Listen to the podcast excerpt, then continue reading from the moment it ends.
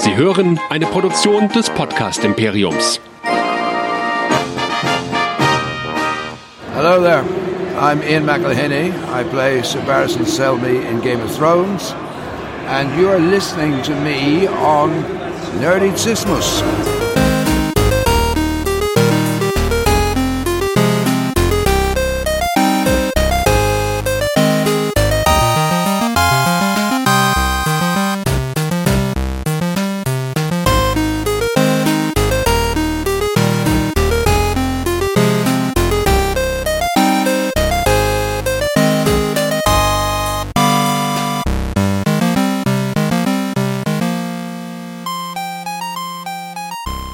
Willkommen zu einer neuen Ausgabe von Game of Nerds, der Game of Thrones Show hier bei nerdizismus.de. Mein Name ist Chris und heute sind wir zu zweit und mit mir dabei ist der Michael. Hallo. Valar Morgulis. Valar Doaeris. Ja, was soll man sagen? Die dritte Folge ist gelaufen. A Long Night. Und es hat ganz schön gekracht. Und wir werden heute ganz tief eintauchen in diese Folge und mal schauen, ob die denn wirklich so gut war, wie alle sagen. Bevor wir aber einsteigen, Michael, für alle, die neu bei uns sind, wo könnten Sie uns denn noch hören, wenn Sie es gerade nicht schon tun, was ein komplett sinnfreier Satz war, was aber egal ist, weil ich einfach nur eine Überleitung brauchte. ja, das Game of Nerds kennt ihr auf nerdizismus.de suchen und finden und hören und nicht nur da, nein, denn auch wir sind auf Spotify und iTunes unterwegs. Sowohl als auch natürlich in sozialen Medien, wo ihr uns fleißig schreiben könnt. Auf Facebook, Twitter, Instagram und YouTube.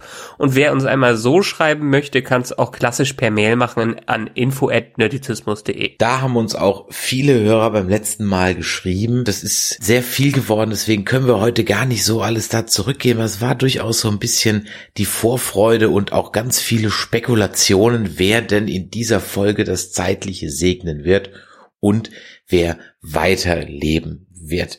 Ich werde jetzt mal wieder ganz normal mit meinem Recap starten und danach habe ich noch so zwei, drei Hörerreaktionen auf die dritte Folge, die ich ganz interessant fand, über die wir dann vielleicht mal als Einstieg sprechen können. Jo, dann schieß mal los. Folge drei: The Long Night, die lange Nacht. Es beginnt sehr ruhig. Letzte Vorbereitungen werden getroffen und man spürt die Spannung der Protagonisten als Zuschauer förmlich. Dann trifft Melisandre unerwartet ein.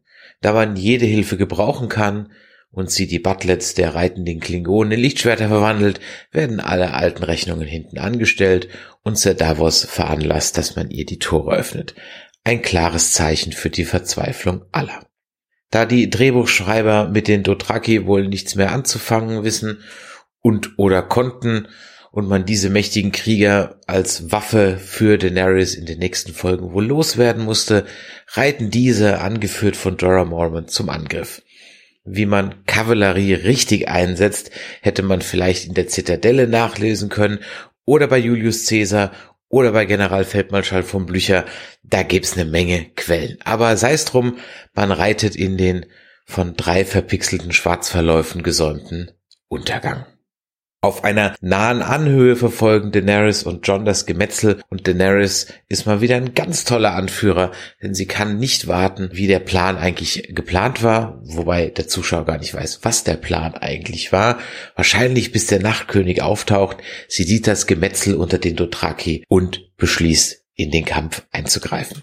Die folgenden 30 Minuten sind eigentlich schnell erzählt. Man stellt einfach The Walking Dead kombiniert mit World War Z in den Kulissen von Helms Klamm nach. Und nun wartet man leider vergeblich auf Gandalf im Morgengrauen im Osten.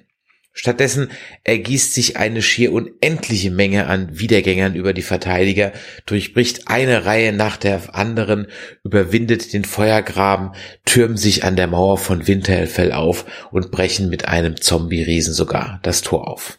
Die Hoffnung, dass die Drachen die Wende bringen, hält nicht lange an, denn der Night King beschwört einen Sturm herauf und nimmt damit Daenerys und John auf ihren Drachen die Sicht. Daher kommen die mächtigen Flammen weniger zum Einsatz als geplant. Der Zuschauer erlebt nun vieles mit den Kämpfern. Angst, Heldentum, Aufopferung.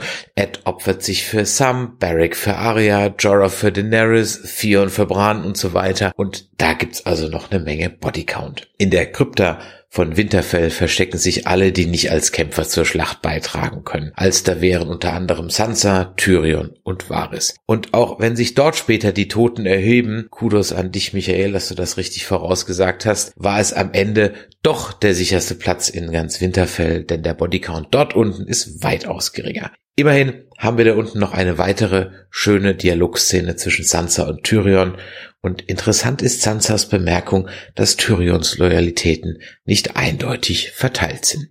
An der Oberfläche wird's richtig dramatisch, denn nun greift der Night King auf seinem Drachen in das Geschehen ein. Zwar schafft es Daenerys den Night King von dessen Drachen abzuwerfen, aber John und sein Fluggerät Rhaegar kommen nicht ohne schwere Wunden davon. Daher ist der gute John mal wieder zu Fuß, das kennt er ja noch von der letzten großen Schlacht.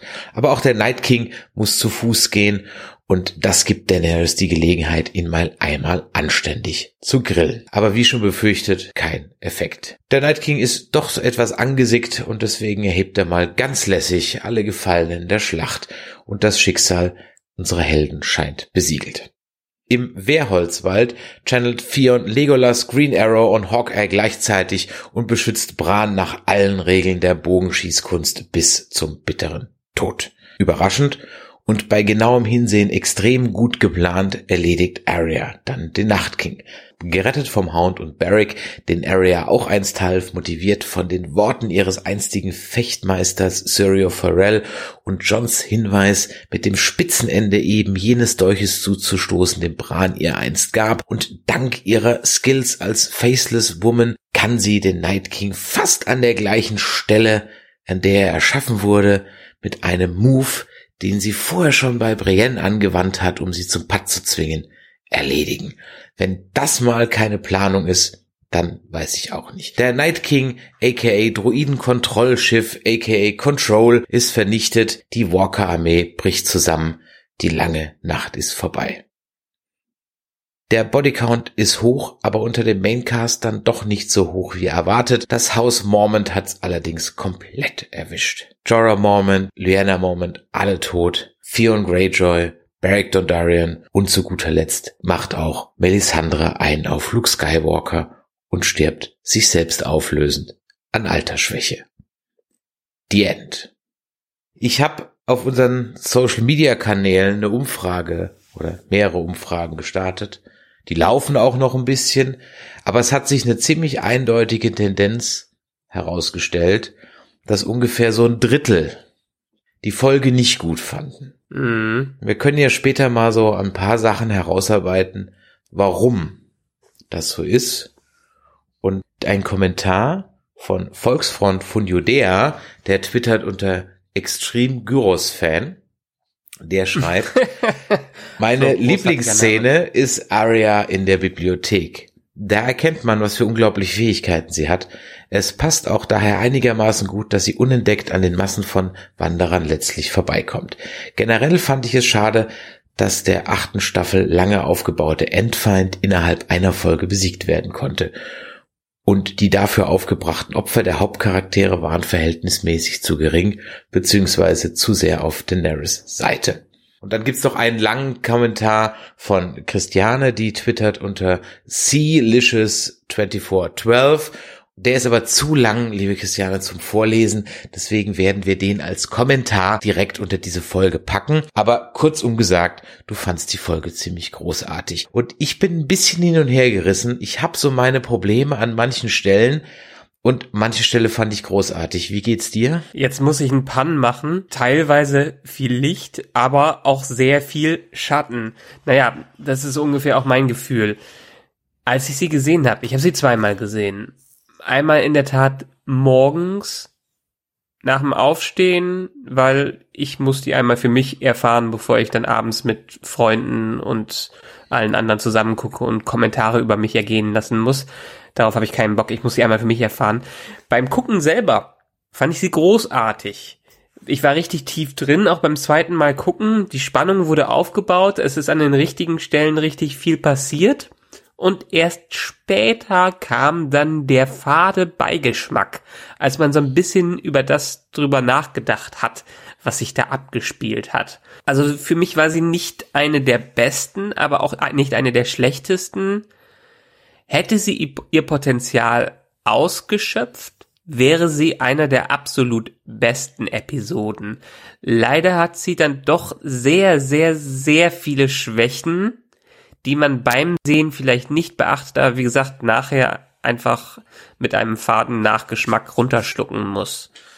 Das ist so ungefähr, was ich insgesamt über die Episode denke. Also ich habe sie nur einmal gesehen bisher und wir hätten sie auch sicherlich mehr genießen können, wenn der Skystream nicht mal wieder völlig beschissen gewesen wäre.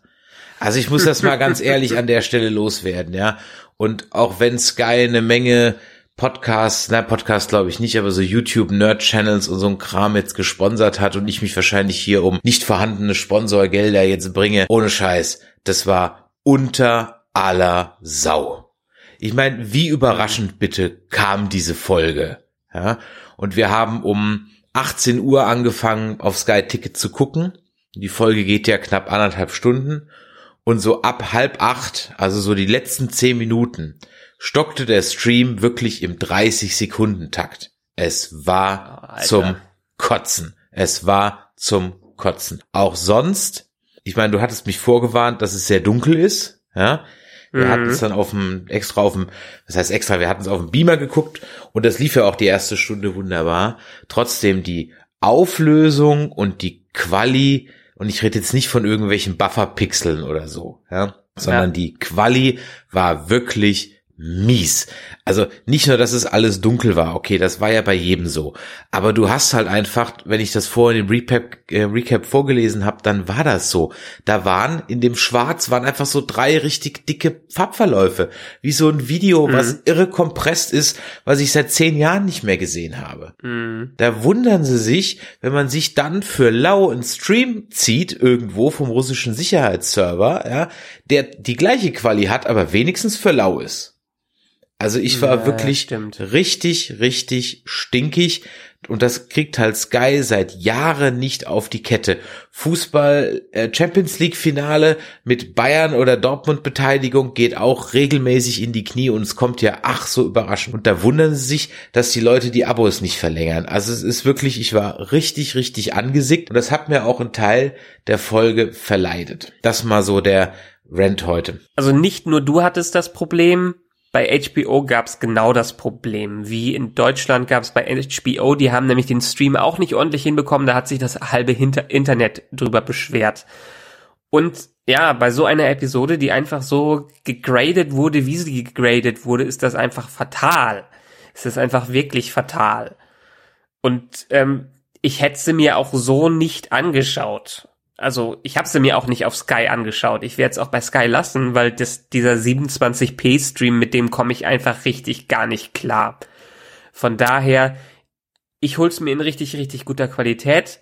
Später dann haben es ja auch andere Provider, wo man sich's dann ordentlich runterladen kann. Und das kann ich nur empfehlen. Deshalb, aber nicht nur du hattest das Problem, im Internet hatten alle das Problem und das ist bei so einer großen Episode, bei so einer wichtigen Episode einfach komplett fatal. Und es war auch fatal, wie diese Episode einfach gegradet wurde. Ich meine, ich wiederhole es nochmal. Es war teilweise so dunkel und so düster. Ich habe das erste Mal des Morgens geschaut und ich konnte nicht genug abdunkeln, dass trotzdem Reflexionen auf meinem OLED-Screen, äh, auf meinem OLED-TV drauf waren. Und dann abends nochmal ging es gerade, aber da war es auch richtig düster.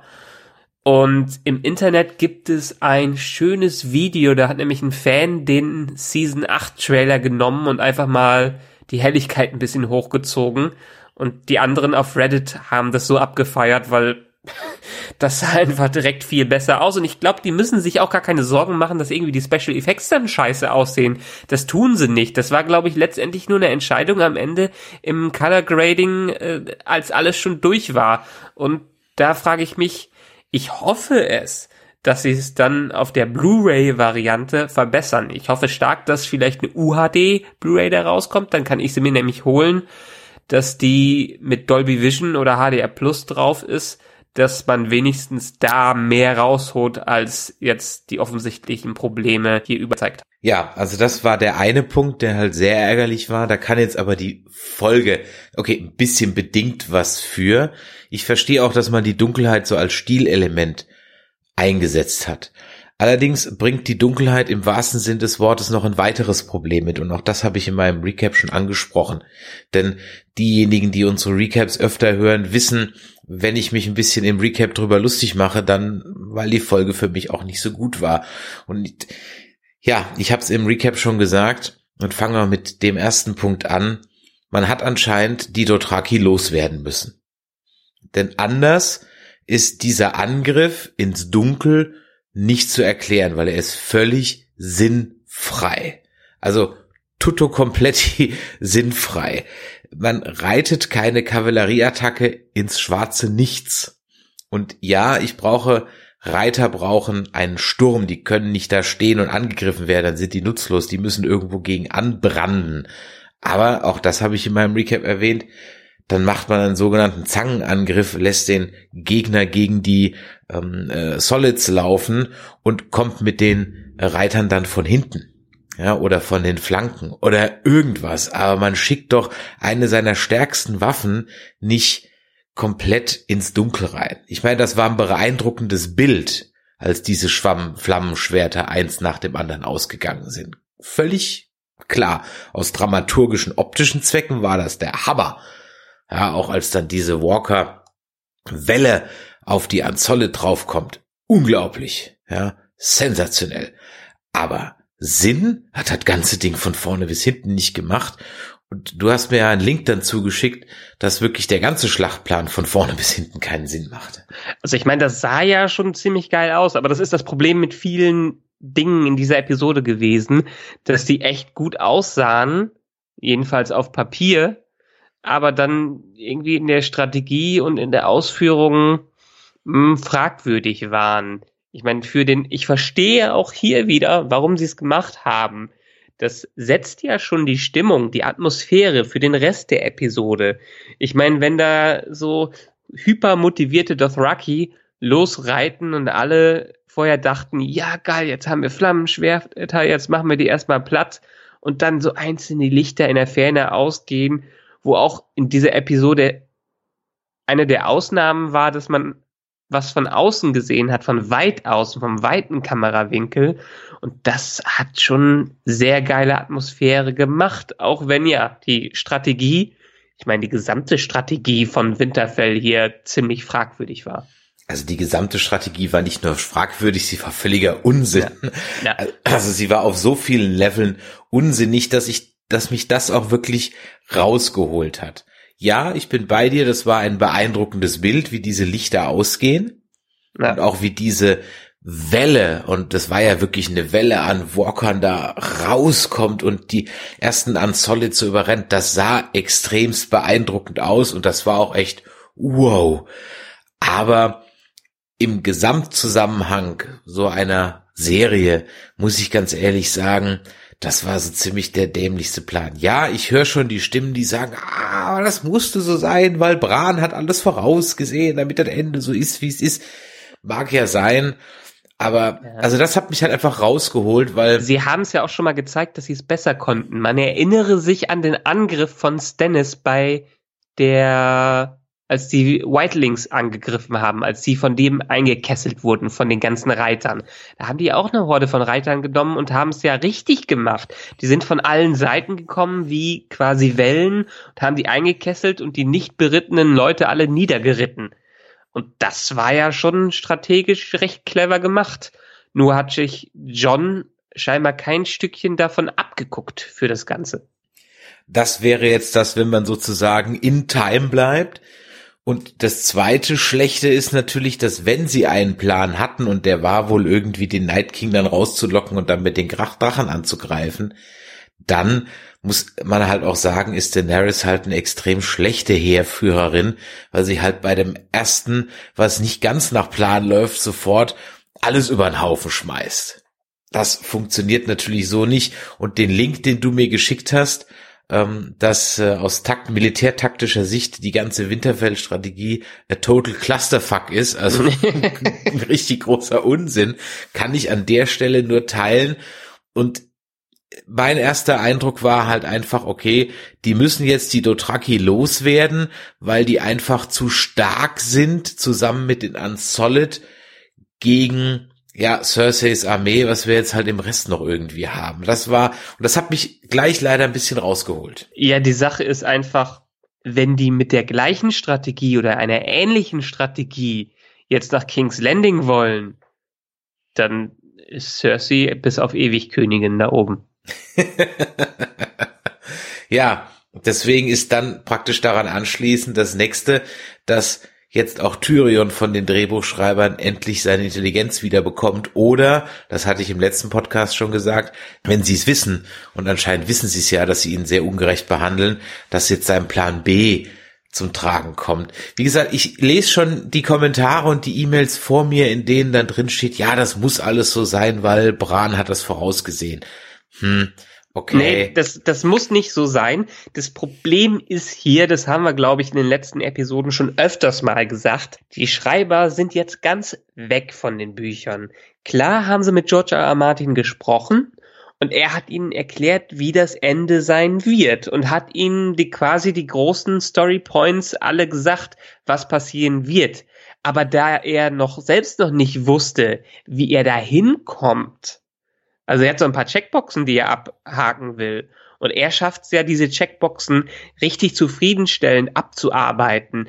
Nur, also das, was die Serie mal war, als sie sich komplett auf die Bücher verlassen konnte und überraschend war, als Ned Stark, Ned Stark geköpft wurde, als es Red Wedding war, als John beinahe draufging oder draufgegangen ist sogar. Das war ja alles sehr unkonventionell und sehr untypisch für eine Fantasy-Lektüre, für ein Fantasy-Werk, was man auf dem bewegten Bildschirm sieht. Und das hat sich so jetzt in der letzten, in den letzten Staffeln, seitdem die Schreiber weit weg gehen von den Büchern und kein Ausgangsmaterial mehr haben, merkt man einfach, wie die wieder in ihre Klischees zurückfallen. Und diese Klischees sieht man überall einfach in dieser Episode. Wer weiß, ob George R. R. Martin das auch macht dann demnächst. Aber die wagen sich nicht einfach ein paar Hauptcharaktere zu killen, also sich in irgendeine Ecke zu schreiben und zu versuchen, da rauszukommen. Das hat übrigens Breaking Bad wunderbar gemacht. Die hatten auch keinen Masterplan, außer dass Walter White quasi der Bösewicht wird. Aber mit Breaking Bad haben sie sich absichtlich immer in eine Ecke geschrieben und dann versucht, wieder rauszuschreiben. Und diese Ecke, die wagen, oder man hat das Gefühl, die Game of Thrones Schreiber und die Macher, die wagen es nicht mehr, sich in eine Ecke zu schreiben, weil sie sich ja das Ziel gesetzt haben, jetzt in sechs Episoden fertig zu werden. Glaubst du, dass darin begründet auch, sag mal, der durchaus gespaltene Fandom ist, was das Ende des Nachtkings, Nachtkönigs angeht? Bin ich absolut dabei. Ich fand's geil, dass Gar Aria das geil, dass Garia das gemacht hat, geil, dass Aria das gemacht hat wie sie es gemacht hat, super. Ich meine, das war ein verdienter Kill. Das war subversiv, weil der nicht der Held John, die offensichtliche Wahl, die ich übrigens auch getippt habe, nicht das Ende des Night Kings ist, sondern Arya, eine gelernte Assassine, die in den letzten sieben Jahren extrem viel gelernt hat und auch berechtigt ist dazu, den äh, zu killen. Super. Der Weg, wie es da hingekommen ist, dass man nicht mal ansatzweise gesehen hat, wie sie sich an den Walkern vorbeigeschlichen hat. Das ist wieder nur Plot-Convenience vom Schreiben. Ich verstehe den, auch wieder den Effekt, den sie damit haben wollten. An einer Szene erklären die ja selber auch im Making-of.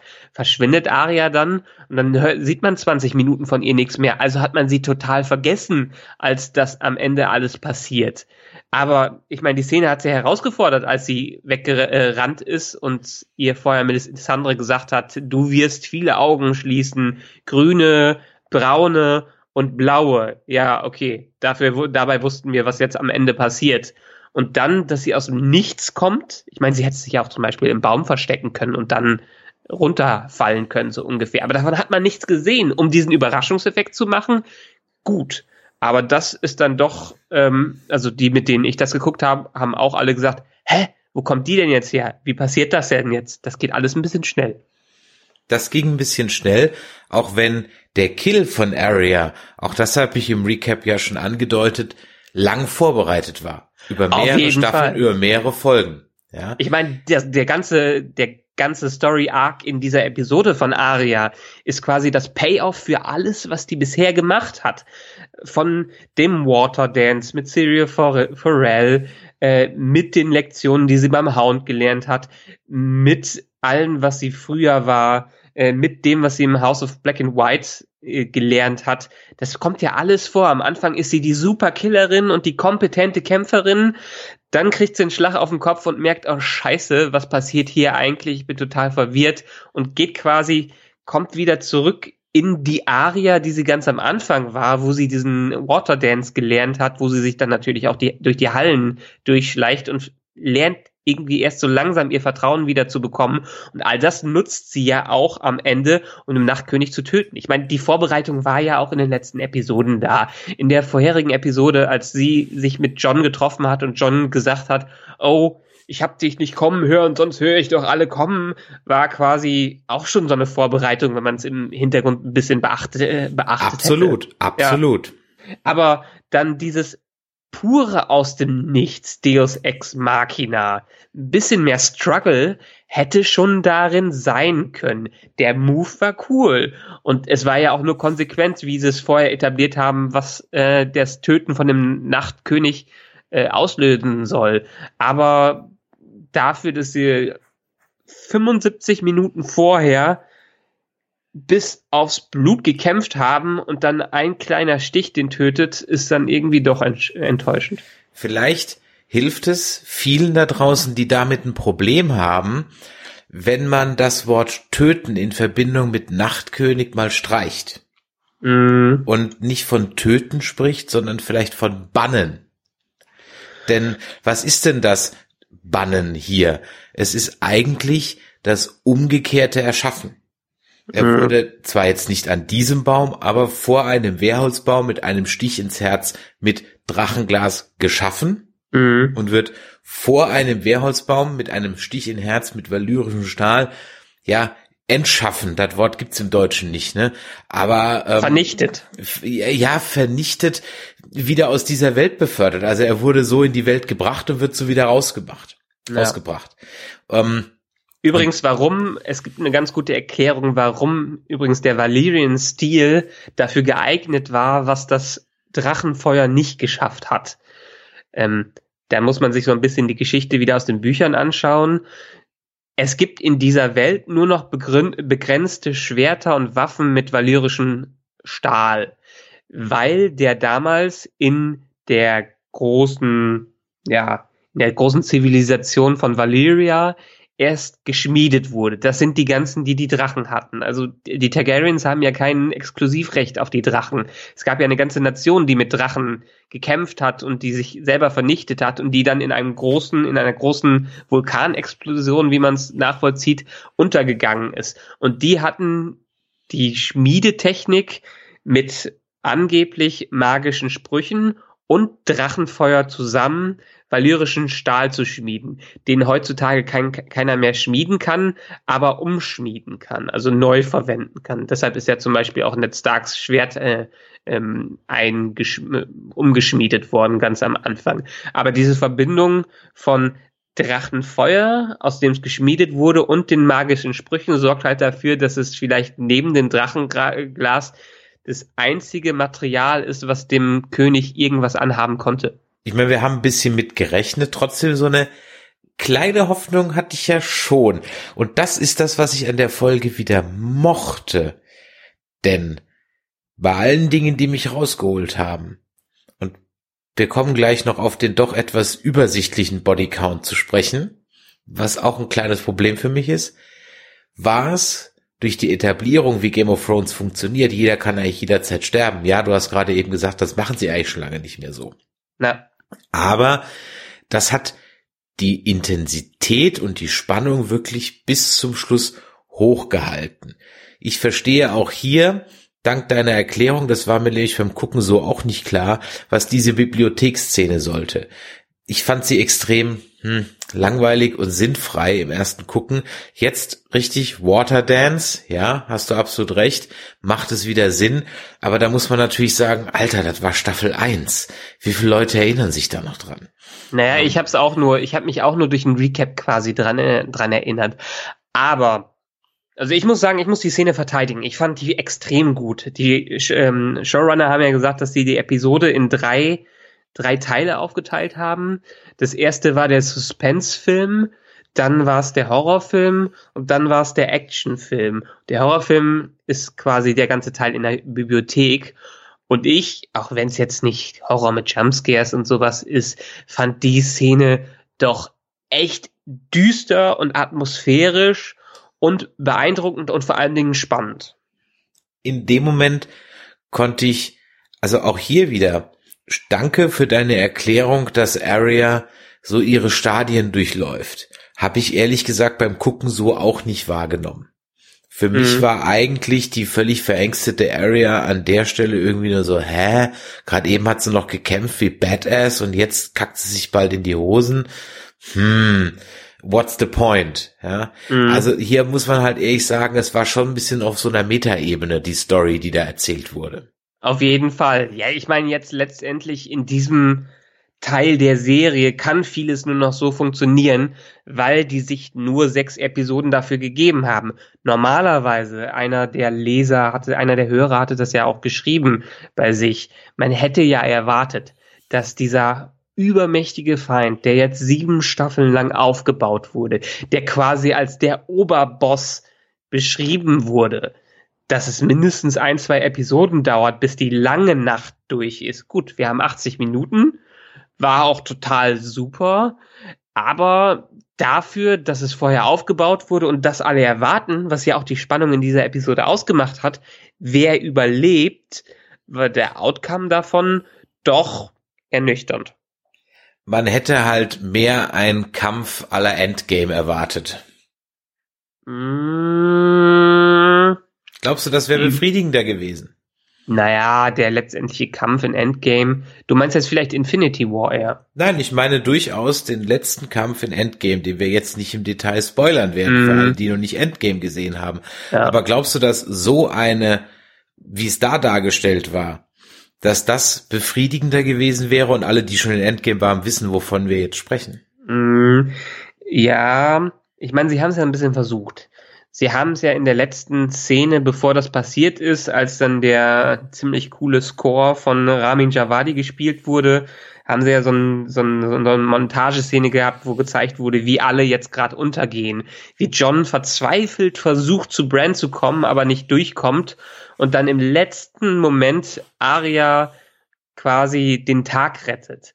Aber der Unterschied zwischen meinetwegen Endgame und der Episode hier. Man hat das Ende oder den rettenden, rettenden Moment kommen sehen. Hier ist er überhaupt nicht vorbereitet worden in den Szenen davor. Er ist 20 Minuten vorher angeteasert worden. Aber in dieser Montageszene, wo wir dann vielleicht die eine sehen, die dann am Ende darauf zurennt, das hätte, glaube ich, noch mehr an Spannung ausgemacht. Man hätte vielleicht nicht zeigen sollen, wie sie vielleicht, man hätte es vielleicht ein bisschen verstecken können, wie die darauf rennt und hätte so ein bisschen die Besucher in die Irre, die Zuschauer in die Irre führen können, wo sie denn jetzt gerade wirklich ist. Aber so ein bisschen Vorbereitung hat ihr, glaube ich, gefehlt, um diesen narrativen Sprung hinzubekommen. Du meinst also ein bisschen mehr wie, wie Trench Run, ja? Also, dass du praktisch weißt, dass Arya zu Hilfe eilt, aber irgendwie er mit John gerade ringt und John droht zu sterben und dann kommt Arya in letzter Sekunde rein und killt ihn dann, während er aber gerade ein richtig heroic Battle mit John hat. Meinst du sowas? Ja. Oder, oder Bran ist kurz vorm, Bran hat schon die, die, die Klinge an der Kehle, irgendwie sowas. Genau, vielleicht. So ist. Vielleicht ist er schon am Ausbluten. Ich meine, Bran, der war ja nie wirklich in Gefahr. Der Nachtkönig steht vor ihm und das war's. Er hat ja noch nicht mal, er hat das Schwert gerade war am rausholen, wo das passiert war. Also, ich glaube, das wurde zu, das war ein zu harter Schnitt. Ich weiß, warum er gemacht wurde, um einfach diese Überraschungen da reinzubringen. Aber es hat wahrscheinlich für die meisten nicht so funktioniert. auch hier wieder, der Move war cool. Aria gönne ich das voll. Und die hat es auch ja bewiesen, dass sie es kann. Aber die Art der Inszenierung war dann vielleicht am Ende das Problem. Ich hatte halt leider ein doppeltes Problem wegen dem schlechten Stream. Dadurch, dass der Stream die ganze Zeit so abgekackt hat, mhm. habe ich halt auch immer noch gesehen durch den Fortschrittsbalken, wie lange die Folge noch geht. Äh, ja. Das war halt auch scheiße. So wusste ich halt, öh, die geht noch zwei Minuten. Ja, und das reißt einen natürlich total aus der Atmosphäre raus, wenn man irgendwie Erstens das, erstens ja. das und zweitens wusstest du zwei Minuten. Und mir war eigentlich ziemlich sicher, der Nightkönig geht in dieser Folge drauf. Ja. ja. Und dann habe ich halt eben gedacht, so, okay, wer ist jetzt der Adler? Also, ja, wer, wer, ja, wer macht jetzt ja, die Adler? Ja. Und ich habe wirklich die ganze Folge da gesessen und Forever Nerd Girl auch und wir haben wirklich überlegt, okay, es wird einen Adler-Moment geben, aber wer ist der Adler? Ach, aber da fällt mir was Gutes ein, wenn du jetzt den Adler sagst. Herr der Ringe hat's ja auch besser gemacht. Die haben ja auch das Ende gezeigt im ganzen Detail. Der Kampf zwischen Gollum und Frodo am Ende ich meine, das ist nachvollziehbar, wie Gollum plötzlich darunter stürzt und dann in der Lava landet. Man hat es Schritt für Schritt gesehen. Dem Besucher, äh, dem Besucher sag ich die ganze Zeit, dem Zuschauer wurde es angekündigt. Und das ist ja irgendwie auch so ein, so ein Prinzip, was Hitchcock in Horrorfilmen immer gemacht hat. Der Zuschauer weiß mehr als die Leute auf dem Bildschirm und dadurch wird noch mehr Spannung erzeugt. Und die Macher haben es hier einfach nicht gezeigt und haben dann diese Regel damit verletzt. Weiß ja, Show, don't tell. Die, ja. ja. Es ist einfach so. Ich hatte die ganze Zeit, und das scheint irgendwie, entweder ist das was, das ist im Schnitt zum Opfer gefallen, mhm. weil ich glaube nicht, dass es noch einen Payoff hat. Und wenn das nur dafür da war, um zu was zu demonstrieren, dann war es irgendwie übertrieben. Und zwar spreche ich von als Bran dann zum, mein Gott, jetzt habe ich schon wieder vergessen, wie heißt das? Wag? Nee, eben nicht, wie heißt das? Äh, der, ja, auf Englisch heißt das He, he Works. Ja. He Works, ne, genau. Ja, ja. Also wenn er sich in seine Raben versetzt. Ja. Und da dachte ich eigentlich, aha, jetzt fliegt er los und holt Hilfe. Mm. Und alles, wofür diese Raben dann da waren, war, ja, was denn eigentlich? Der Kameraschnitt um zum Nachtkönig. Ja, aber das war's dann auch. Das war's dann auch. Das war auch so ein Punkt, der hat mich jetzt nicht so riesig gestört, weil ehrlich gesagt. Nein, nein, aber ich dachte mir halt, ist das jetzt im Schnitt zum Opfer gefallen? War nee, da noch irgendwas? Und ich glaube wenn, nicht. Wenn, und was war dann der Punkt? Also what's the point? Also das habe ich halt mhm. halt irgendwie nicht verstanden, weil ich bin davon ausgegangen, der schickt jetzt die Raben los, um Hilfe zu holen. Und dann hatte ich auf die Kinder der Nacht des Waldes getippt. Auch auch hier ist wieder für mich das große Problem. Die haben so ein paar Punkte von George R. R. Martin gesagt bekommen die er vielleicht selber noch nicht wusste. Aber sie wussten auch nicht, was sie damit anfangen soll. Ich meine, Bran ist ja das perfekte Beispiel dafür, dass sie überhaupt keinen Plan hatten, was sie mit diesem Charakter machen sollten. Der wurde auch so dermaßen aufgebaut, die Bedeutung der Three-Eyed Raven so hoch gearbeitet. Aber was haben sie letztendlich mit ihm gemacht? In einem Nebensatz wurde gesagt, er ist die Bibliothek der Welt, das Gedächtnis, das Archiv der Welt, das Gedächtnis der Welt. Und das war's. Und in einem Nebensatz wurde gesagt, der Nachtkönig will das Gedächtnis der Welt zerstören. Aber irgendwie, da ist keine Entwicklung hinter, weil da wurde nichts, es wurde auch hier nur wieder gesagt, aber es wurde auch nichts gezeigt. Wir haben keine, keine Mystik dahinter, wir haben keine Geschichte dahinter. Und deshalb ist uns ehrlich gesagt der Nachtkönig zwar eine ziemliche Bedrohung, Bedrohung aufgrund der Masse, die er hat. Aber ansonsten äh, dieses vage Motiv, er will die Welt zerstören, das haben tausend Bösewichte und ein Bösewicht, mit der eine, eine persönliche Motivation hat, ist allemal spannender als so einer. Und vielleicht haben sie sich deshalb jetzt am Ende konzentrieren sie sich auf Cersei. Glaubst du denn, jetzt ist ja, um nochmal ganz, dann können wir auch vielleicht diesen Part dann abschließen. Jetzt ist ja der Dolch, mit dem der Night King getötet wurde, ja jener Dolch aus der zweiten Folge der ersten Staffel, glaube ich, mhm. wo der Auftragsmörder versucht, Bran zu töten. Ja. Der Dolch, der ja praktisch die ganze, den ganzen Plot ins Rollen bringt. Genau. Und der wird ja dann Tyrion zugeordnet und so weiter und dann geht's ja eigentlich erst richtig los. Genau. Glaubst du, dass man damals schon gesagt hat, das wird der Night King Killer? Oder hat man es jetzt im Nachhinein einfach nur netterweise so gedreht? ich könnte mir vorstellen, dass George R. Martin das so geplant hat. Und wie gesagt, die Showrunner, die arbeiten auch seine Punkte ab. Wenn sie sich selber das überlegt hätten, wäre es vielleicht interessanter gewesen. Aber die checken das ab und ich glaube, das war einer der großen Pläne, die er da hatte. Er wusste nur noch nicht, wie er da hinkommt. Hm. Ich meine, es ist ja, das Witzige ist, dass ja die äh, Macy William eigentlich davon ausgegangen ist, dass alle diesen Moment hassen. ja, das hat sie gesagt, ja. Ich meine, ich kann es verstehen, aber ich glaube, die unterschätzt einfach, wie, wie beliebt ihr Charakter ist.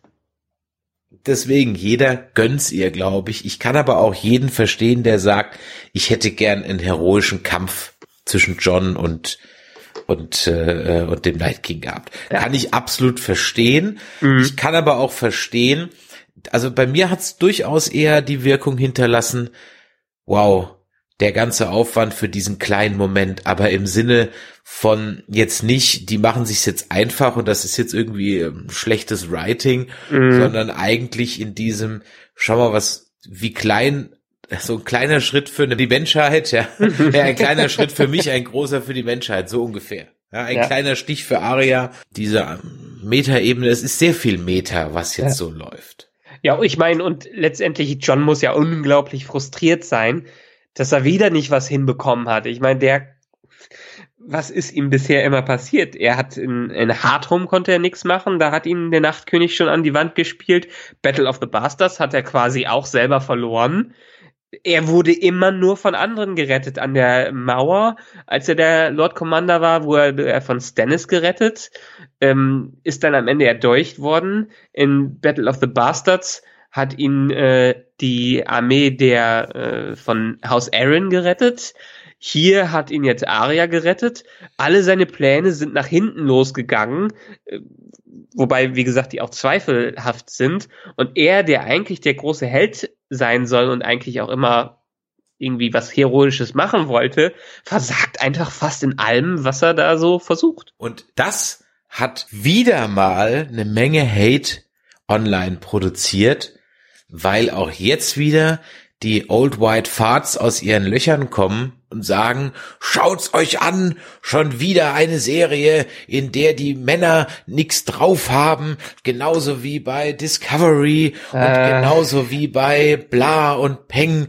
Und hier wird wieder die, das Matriarchat und bla, also ich, ist unglaublich, das war Ey, Die Leute gehen mir mittlerweile so dermaßen am Arsch vorbei, das, die sollen mal ihr rumspammen und rumtrollen, wie sie wollen, äh, die sollen alle irgendwie mal ihren Schniepel abgeschnitten bekommen und dann ist gut. Äh, ich ich habe keinen Bock mehr auf den Scheiß, sowas zu hören. Wenn es im Sinne der Storytelling äh, ist, für mich völlig in Ordnung. Und das hat für mich alles wunderbar äh, funktioniert vom Storytelling her. Wieso sollte nicht irgendwie, da ist es mir scheißegal, ob es eine Frau ist, ob es ein Mann ist, ob es ein Drache ist, ob es ein Tier ist oder so, solange es für ein gutes Storytelling äh, äh, sorgt, kann doch der Scheiß einfach so sein, wie der Scheiß ist. Ja, bin ich ja absolut bei dir. Ja, wenig Geist und kleine Schwänze kann ich dazu nur sagen. Ja. Ähm, kommen wir mal auf ein paar andere Punkte zu sprechen. Ja.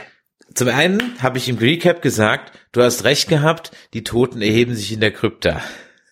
Und hat aber jetzt auch nicht viel Bedeutung.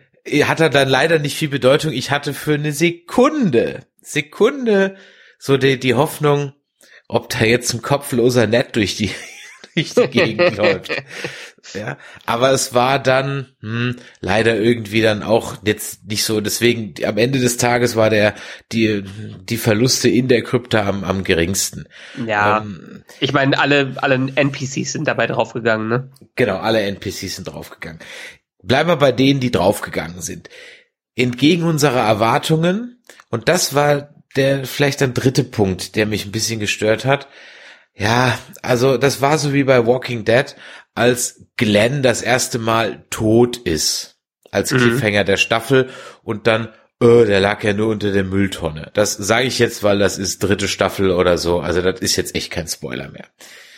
Und hier war es jetzt echt so, dass ich mir dachte so, hm, also das letzte Mal, als wir Podrick, ähm, Brienne und Jamie sahen, sahen die eigentlich so aus, als würden die gerade aufgefressen.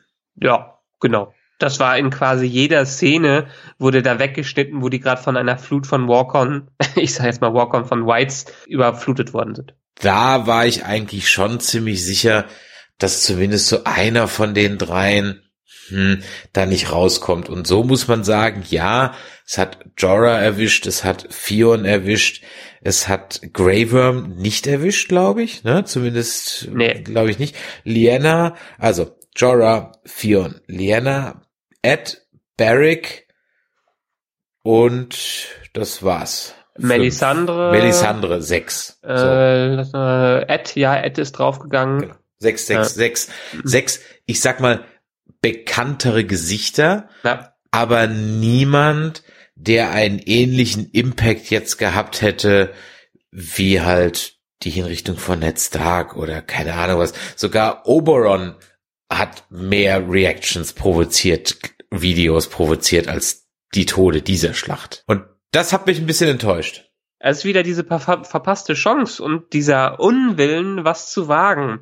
Ich meine, die hätten sich so ein bisschen, natürlich hätten sie irgendwas da raushauen müssen, wenn jetzt, meinetwegen wäre John draufgegangen. Ich hätte es gut gefunden, wenn John draufgegangen wäre. Ich hätte es gut gefunden, wenn meinetwegen auch Danny draufgegangen wäre. Weil das hätte die Karten nochmal so dermaßen neu gemischt für das Ende, wenn einfach mal ein paar Schlüsselfiguren ausgelöscht worden wären und Danny vielleicht ihre ganze Armee und alle ihre Berater bis auf Tyrion verloren hätte. Wieso nicht?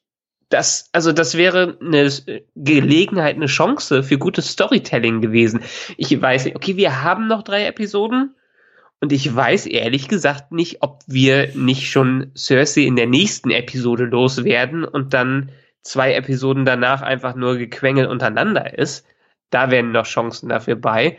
Aber auch hier wieder zurück zu dem Kommentar dafür, dass die White Walkers sieben Staffeln aufgebaut worden sind als Bösewicht und dann außer vielleicht eine gesichtslose Armee niemanden wirklich getötet haben und Charaktere aus der zwei, zweiten Reihe nur draufgegangen sind, äh, es ist schon sehr enttäuschend. Da stimme ich dir absolut äh, bei. Ich meine, wir können ja mal darüber spekulieren, was wäre denn spannend gewesen, wenn der und der Charakter draufgegangen wäre. Also ich sag mal, wenn ich's hätte schreiben müssen und ich hätte die Devise ausgegeben, play it safe Mhm. und ich hätte diese Anzahl an Folgen, ich hätte es anders gemacht. Ich hätte Winterfell fallen lassen. Mhm. Ich hätte Winterfell überrennen lassen, entweder in einer halben Folge oder in der ganzen, lasse ich mal offen. Und ich hätte irgendwie, ja, Brienne, Jamie, irgendwie so ein oder zwei aus der durchaus ersten Reihe gekillt, den Hound, für irgendwie sowas. Ja. So. Dann, Der Hound ist ja auch zweite Reihe. Der hätte ja auch, aber dann Ja. haben wir keinen Clegane Bowl mehr. ja, haben wir keinen Bone mehr. Also den Hound nicht. Aber sagen wir mal Jamie. Jamie hatten wir auch gesagt, hm, den hätte ich äh, gekillt, weil der ist auserzählt. Ja. Aber jetzt braucht man halt Jamie dann doch noch, weil er dann doch Cersei umkillen killen muss, damit die Prophezeiung stimmt. So. Wahrscheinlich. So. Aber okay, sei es drum. Also ich hätte Winterfell überrennen lassen Mhm. und dann hätte ich einen versprengten Haufen mit einem schwer verletzten Drachen und nur noch einem Anwärter auf den eisernen Thron. Also einen von beiden hätte ich gekillt. Danny oder John. Tendenziell eher John. Ja. Und dann Rückzug, keine Ahnung, über die Twins, die Irie, was auch immer, Richtung King's Landing. Mhm.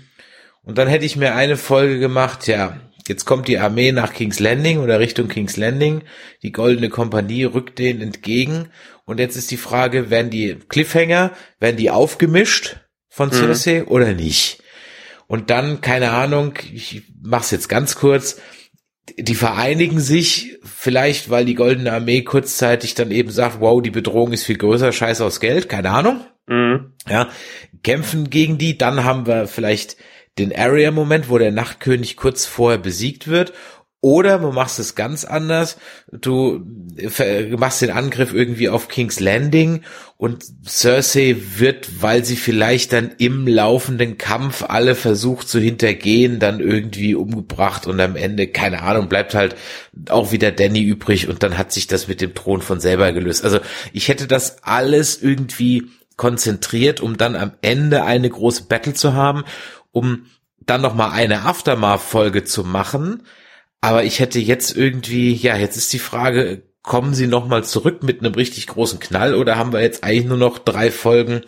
Ja, Larifari, weil wenn ich mir die jetzige Ausgangssituation angucke und wie viel Zeit wir noch haben, dann habe ich ein bisschen Sorge. Mhm. Also ein Hinweis darauf, dass vielleicht doch noch was Größeres kommen könnte.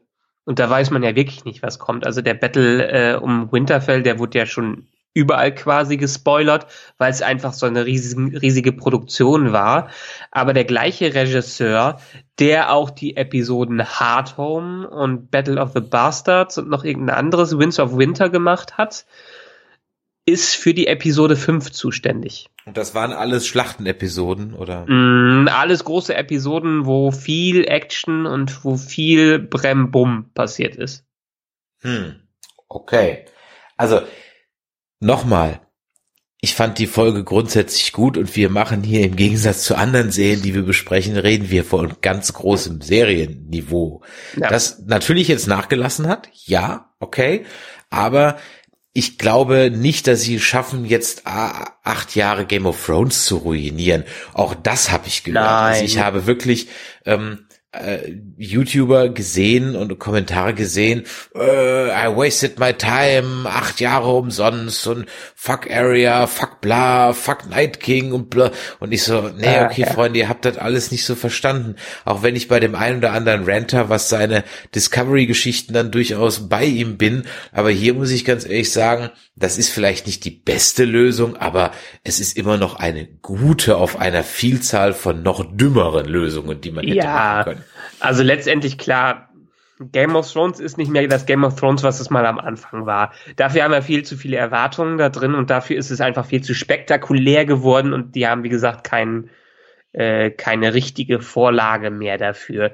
Ist ja völlig in Ordnung sollen sie dann mal ein bisschen weichgespülteres Hollywood draus machen. Vielleicht überraschen sie uns ja in den letzten Episoden, aber kann, eben, ja, auch, kann ja auch noch alles kommen. Wir wissen ja nicht, was kommt.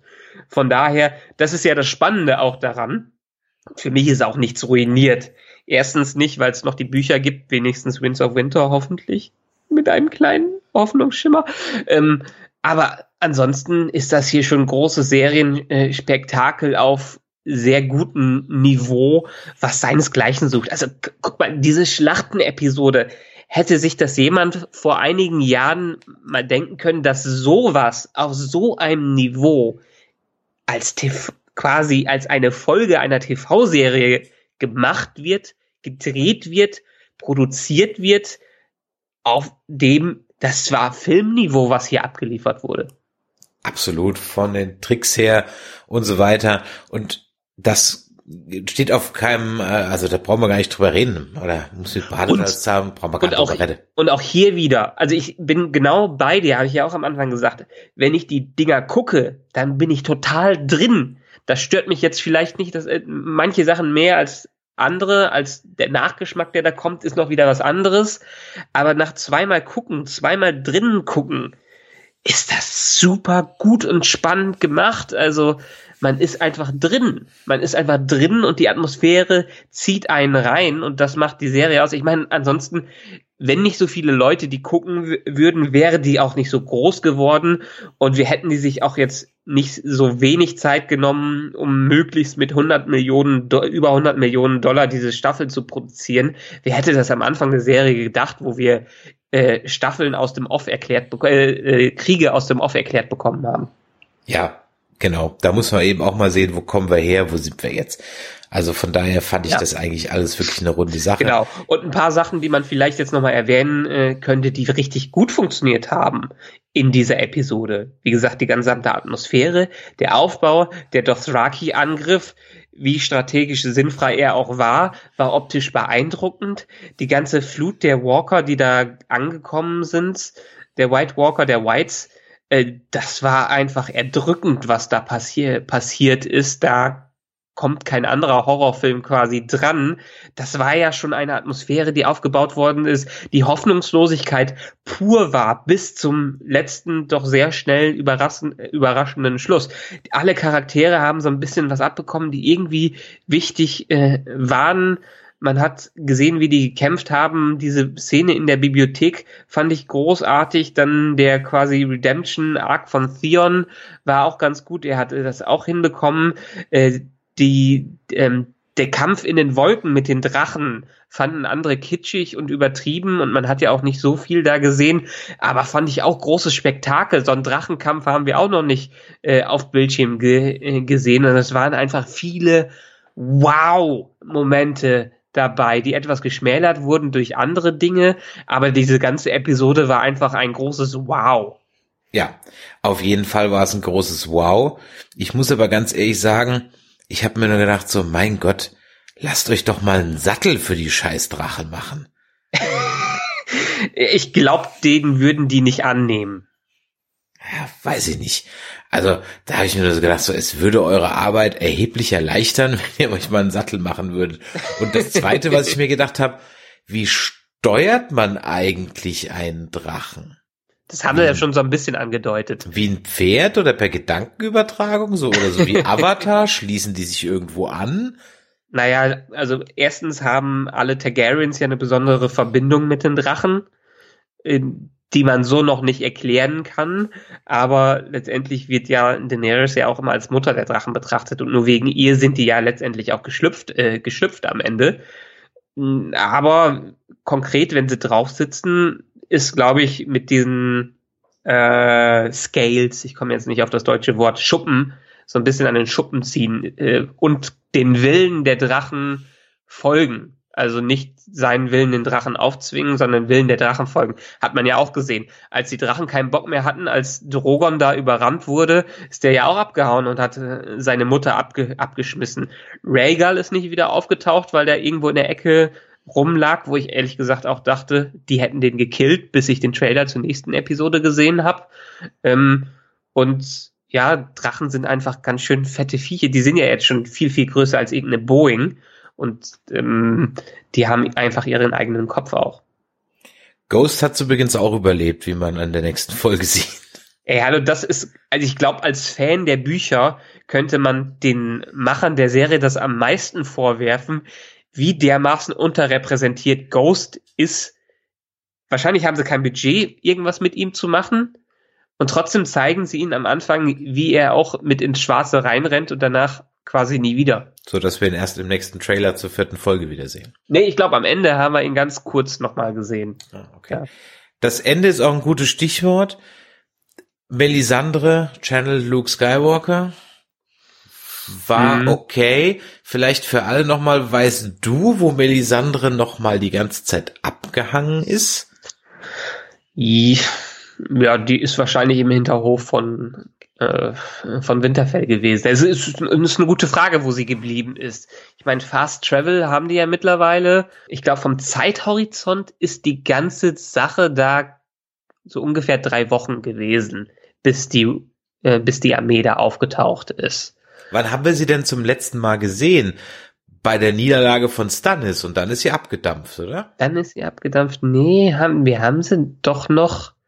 Haben wir die nicht in der siebten Staffel einmal zumindest gesehen? Boah, ich, ich habe mich wirklich gefragt. Ich war ja der Meinung, die ist irgendwie nach Essos abgedampft. Mm, dachte, ich dachte ich auch äh, Shadow of Carth oder wo die dahin wollte. Ja, genau, ja. irgendwie sowas. Von daher kam die schon so ein bisschen wie Kai aus der Drehbuchkiste, mhm. aber jetzt nicht im, die war jetzt ja, ich meine, sie war schon eine entscheidende Rolle, weil das ist ja das, was ja, was ja dann so die auch den, um nochmal zu dem plötzlichen Tod Night King hinzukommen, am Ende des Tages diente diese Schlacht halt einfach nur dazu, alles aufzubauen. Auch hier wieder wie Schachfiguren in Position. Also würde das, hätte sie das nicht an, äh, den, den, den Graben nicht noch in Feuer gesteckt, dann wäre es halt viel schneller gegangen, wäre Arya nicht rechtzeitig da gewesen. Ne? Also so, mhm. ja, ähm, ich denke jetzt mal, so wird der Aufbau verstanden sein. Von daher war sie ja schon etwa durchaus wichtiger. Na. Ich fand's dann auch okay, dass sie dann jetzt, ich meine, sie hat ja gesagt, sie wird die Nacht nicht überleben. Ja. Und von daher fand ich es dann auch okay, dass sie dann jetzt gesagt hat, die wollte einfach nicht mehr. Vielleicht hätte ich mir noch ein, zwei Sätze vorher mal irgendwo äh, gewünscht, weil wir hatten ja nur einmal diese Szene, in der sie diesen Halsreif ablegt, wo man weiß, huh, das ist ja eine alte Frau. Mhm. Da war ja noch nicht mehr sicher, also hundertprozentig sicher, war es jetzt dieser Halsreif oder war es jetzt irgendwie nur der Spiegel? Das war so hundertprozentig klar, war das ja nicht. Jetzt Mhm. ist natürlich klar, es war der, der Halsreif, was ich nicht ganz verstehe. Also es ist okay, dass sie jetzt weg ist. Ich fand das auch eine gut gemachte Szene. Warum sie jetzt dann keinen Lebenswillen mehr hat, hm, ich erkläre es mir jetzt halt damit, dass eigentlich im Grunde genommen alle ihre Pläne nicht geklappt haben. Ja, ich erkläre es mir damit eher, dass sie ähm, erstens, sie ist ja scheinbar hunderte Jahre, wenn nicht tausende Jahre alt. Ähm, sie hat versucht, nach ihren ganzen Prophezeiungen zu leben, was alles so nicht wirklich funktioniert hat. Spätestens mit Stannis und John ist das alles so in sich hin, äh, ineinander gefallen, zusammengefallen. Ähm, man hat ja auch hier wieder in dieser Folge gesehen, wie ihr Glaube einfach an ihrem Glaube gerüttelt wird. Ich meine, die war sich nicht sicher, dass die jetzt den Graben in Flammen setzen konnte. Die hat schon mit sich abgeschlossen. Äh, das, das war kurz vor knapp quasi. Und jetzt meinte sie, genauso wie sie gesagt hat, dass Beric Dondarrion seine Aufgabe abgeschlossen hat, nur deshalb wurde er wieder zurückgeholt, meint sie auch, okay, sie hat ihre Aufgabe abgeschlossen, jetzt kann sie vielleicht endlich ruhen. Aber wenn ich sie gewesen wäre, hätte ich schon noch gewartet, bis ich weiß, wer auf dem eisernen Thron sitzt und dann mein Halsding abgenommen. Das, Jetzt war, das war ja für jetzt- sie nicht wichtig. Jetzt war ich sieben Staffeln, acht Staffeln dabei, da hätte ich auch noch den Rest abgewartet. Will wissen, wie es ausgeht. Nee, nee, das war ja, das war ja für sie überhaupt gar nicht wichtig. Das war, also die ganze Geschichte um den eisernen Thron, da hat sie ja schon von Anfang an gesagt, nö, das ist nur der Schritt zu, zu etwas Größerem. Sie wollte ja diese Legende von Azor Ahai wieder, äh, wieder haben, dass der Lichtbringer zurückkommt und quasi die lange Nacht beendet. Die lange Nacht ist beendet, die Episode ist beendet und damit hat sie ihre Aufgabe getan und hat sich wahrscheinlich gedacht, gut, jetzt, jetzt ist auch genug. Ja, aber jetzt kam halt kein Muad'Dib, äh, also Ahai, äh, Messias. Naja, sie, äh, ich glaube schon, dass sie letztendlich Aria vielleicht da drin gesehen hat. Weil, Hm, okay, ja, stimmt. ja, weil Aria hat das Ganze am Ende ja wirklich beendet. Und damit ist die große Bedrohung weg, also quasi auch der große Gegner des, äh, des Lord of Light. Und das war's dann. Also die ganze Game of Thrones, also das Geschachere um den Thron war für sie nie von Bedeutung. Wessen Augenfarbe fehlt dann jetzt noch? Die von Cersei? Weißt du zufällig die Augenfarbe? Keine Ahnung. Nö, das waren die Blue Eyes, die geschattet worden sind und deshalb äh, war's das jetzt, glaube ich, für jedenfalls für, Nein, für nein, sie. sie hat, sie, sie hat ja drei, ja, drei Augenpaare genannt, ne? ja, aber sie hat gesagt, ähm, you've closed many eyes, green eyes, brown eyes and blue eyes und das war's. Ja gut, ich dachte, da würde jetzt noch irgendwie so ein, also wir haben jetzt vielleicht irgendjemand, der braune Augen hat oder grüne Augen hat. Nein, nein, sie, hat- sie, hat, sie hat ja das in, in der Vergangenheit quasi gesprochen, dass Aria da viel schon erlebt hat und das und das schon gemacht hat. Und dass jetzt quasi das die letzte Aufgabe für sie ist. Müsste mir das jetzt, also du bist sicher, dass sie in der Vergangenheitsform gesprochen hat? Ja, auf jeden Fall. Okay, gut. Ich hatte den Satz nicht hundertprozentig verstanden und dachte, okay, zwei Augenpaare sind schon weg, bleibt noch ein drittes übrig. Also jetzt, sie hat schon eins, die blauen sind der Night King und dann fehlt noch ein drittes. So hatte ich's verstanden. Nee, nee, nee, das ist schon ähm, entsprechend so abgeschlossen worden, wie es. Also sie hat in der Vergangenheit der der anderen Blauen gesprochen, äh, der anderen Augen äh, gesprochen und hat dann die Blauen ergänzt, um Aria in die Richtung zu leiten. Na gut, also sie sagt, I see a darkness in you and in the darkness eyes are staring back at me. Brown eyes, blue eyes, green eyes, Mhm. eyes sealed, shut forever. Ja. We will meet again. Hm. Also ich Also- äh, interpretiere es so, dass sie von den anderen in der Vergangenheit gesprochen hat und dann nur noch die Blauen ergänzt hat, um Aria den Wink mit dem Zaunpfahl zu geben. Also, ich hab's ehrlich gesagt, hab dann nochmal nachgeguckt, wen hat die alles gekillt. Mhm. Also, Ian Beatty hat braune Augen. Okay. Der Night King hat blaue. Mhm. Und Cersei hat grüne. Echt? Wäre das nicht dann ein bisschen zu overpowered, wenn sie auch noch Cersei killen würde? Just saying. Mhm. Ja, ja, ich, ich verstehe, was du meinst, aber Ich glaube, das wäre zu viel. Und letztendlich muss ich die, die äh, Prophezeiung ja noch erfüllen. Ja, dem entgegen steht halt die Prophezeiung. Also deswegen, keine Ahnung. Ja. Ich hatte es so verstanden, als wären halt die Blauen ist die nächsten und es kommen halt dann noch welche und deswegen. Ja. Aber vielleicht gibt's noch irgendjemand anders, der grüne Augen hat, den wir jetzt so nie auf dem Schirm. Genau. Ach so, ähm, jetzt, wo wir gerade noch mal drüber sprechen, über die Toten. Äh, wenn man jetzt Ed nimmt, der ist ja relativ unspektakulär draufgegangen, war jetzt bisher auch eher so ein Nebencharakter äh, dabei. Ähm, der Tod von Lena Mormont, so David gegen Goliath, war schon War cool. Ja, Ja. ich meine, den Charakter gibt's so nicht in den Büchern. Aber weil er einfach auch so gut bei den Leuten angekommen ist, haben die ihn noch mal ein bisschen aufgewertet. Und das ist einfach so lustig, die Schauspielerin zu sehen, wie die selber darüber spricht im Making-of und stolz darauf ist, wie sie draufgegangen ist. Richtig gut. Und auch der gute äh, Jorah hat ja auch, ja, der konnte in Ruhe zufrieden sterben. Er hat Danny gerettet. genau. Dani hat übrigens das erste Mal in ihrem Leben quasi so ein Schwert in der Hand gehabt. Jedenfalls aus dem Bewusstsein der Zuschauer und Leser. Welches andere Bewusstsein soll es noch geben? Keine Ahnung. George R. Martin? Ja, oh, okay, gut. Ja. Ja, aber äh, gut, das ist das erste Mal, dass sie quasi auf sich selbst mehr oder weniger gestellt war. Das haben übrigens viele äh, kritisiert, dass das irgendwie so ein typisches Klischee wäre. Jorah hat den verzweifelten Ruf des Drachen gehört und wusste, dass seine Königin in Schwierigkeiten ist und eilt ihr zu Hilfe. Nun gut, hat mich jetzt nicht wirklich gestört. Nö, hat mich jetzt auch absolut nicht gestört. Ich, ich, fand sein, ich fand sein Ende gut und ich fand auch gut, dass Danny bezahlen musste. Ich hätte es am Ende noch besser gefunden, wenn Rhaegal draufgegangen wäre. Dann ist jetzt wahrscheinlich, wäre dann nicht mehr der Konflikt da, den sie jetzt natürlich aufbauen zwischen John und Danny und wahrscheinlich bis in alles auskosten. Aber ich hätte es gut gefunden, wenn vielleicht wirklich nur Drogon übergeblieben wäre und zwar schwer verletzt. Wie ich es gemacht hätte, angedeutet, hätte ich jetzt auch so geschrieben. Ich hätte einen Drachen auch noch gekillt.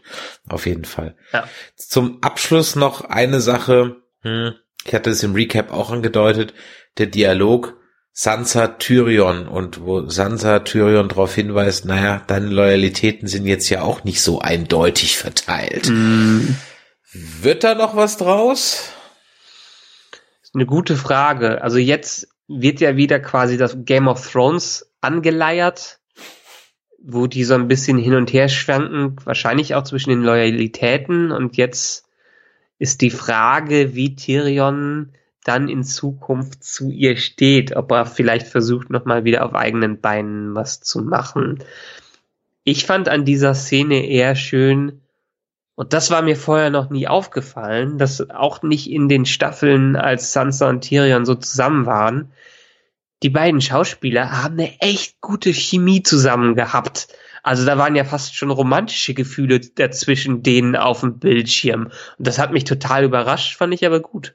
das hat ganz gut funktioniert. Also ich sag mal so, sie waren natürlich dann am Ende irgendwo hm, eine Schicksalsgemeinschaft und haben das Beste daraus gemacht. Sagen sie ja auch sogar selber. Klar.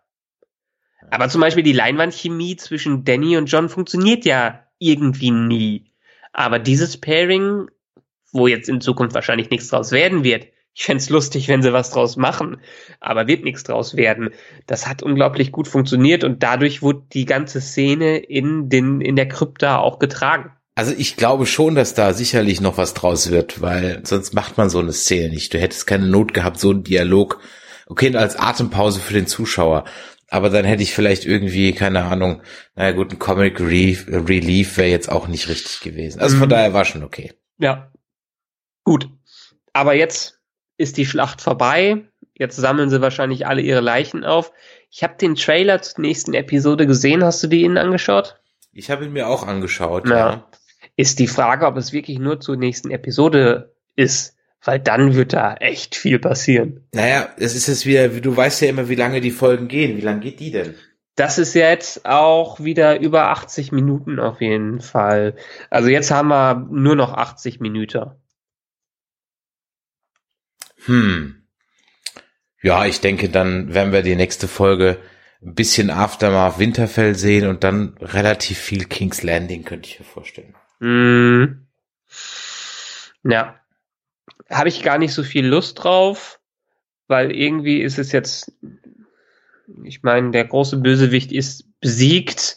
Jetzt muss nur noch was danach gemacht werden. Ich bin wirklich gespannt darauf, wie sie es machen, wie sie jetzt die Spannung wieder aufbauen.